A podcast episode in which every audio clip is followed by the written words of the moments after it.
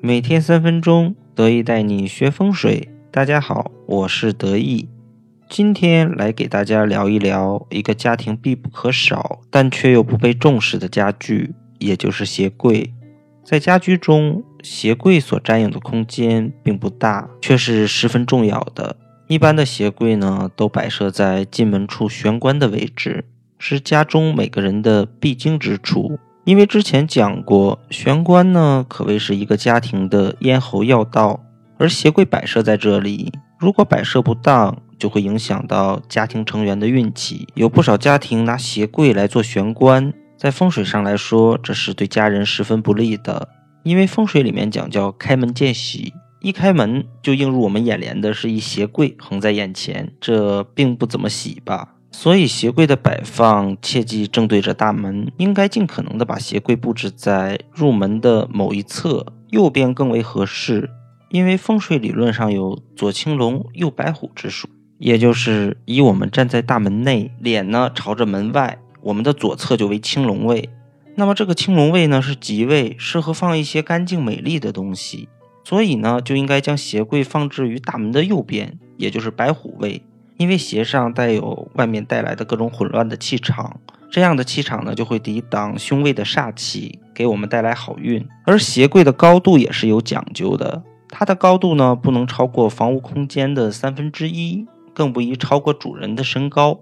因为我们讲叫带天履地，上面是天，下面是地，中间才是人。鞋子呢是我们踩在脚底下的，所以呢它属于地。如果鞋柜高过三分之一的话呢，就占用了中间人的位置，这样呢会影响到家中主人的健康。如果鞋柜的高度呢超过墙的三分之一，必须要注意的就是不要把已经穿过的鞋子摆在上面或中间的位置。也就是天或者人的位置，因为穿过的鞋子呢带有地气，一定要把它放在下半部分，这样才比较有利。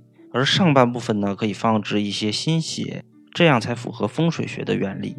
有的女士呢为了化妆、穿衣或选择鞋子的方便，她就会把鞋子放在卧室里面，这是极其不好的。鞋子的气场呢对卧室风水的影响非常大，严重的呢还会影响到你的婚姻。所以有这种情况的朋友呢，要尽快去调整。还有呢，鞋柜的摆放是宜藏不宜漏的，也就是适合把它藏起来或包装好，不要让人一眼就能看得出它是个鞋柜。而且它的颜色呢，也不能太过的花哨。还可以在鞋柜上面放一些花草或是艺术品，这样呢，可以起到一个很好的催运作用。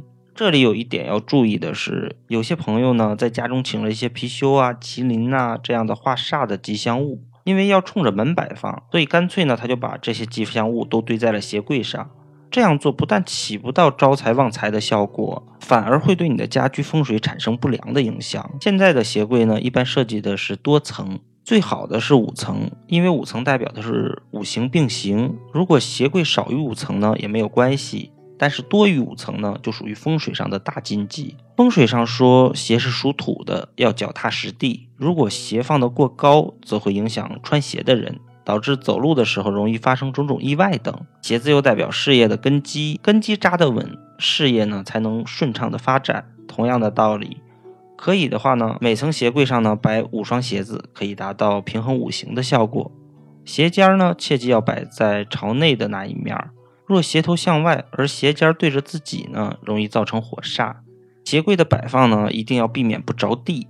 在摆放鞋柜的时候呢，应该注意，鞋柜一定是要着地的，因为鞋是人的根基，鞋子本来就是脚踏实地的。如果鞋柜悬于半空中，就会有一种不踏实的感觉，很容易造成主人走路时扭伤、跌倒之类的。那么关于鞋柜的风水呢，德一今天就跟大家聊到这里。喜欢得意的朋友可以添加得意的微信号二八八二五八八，再见。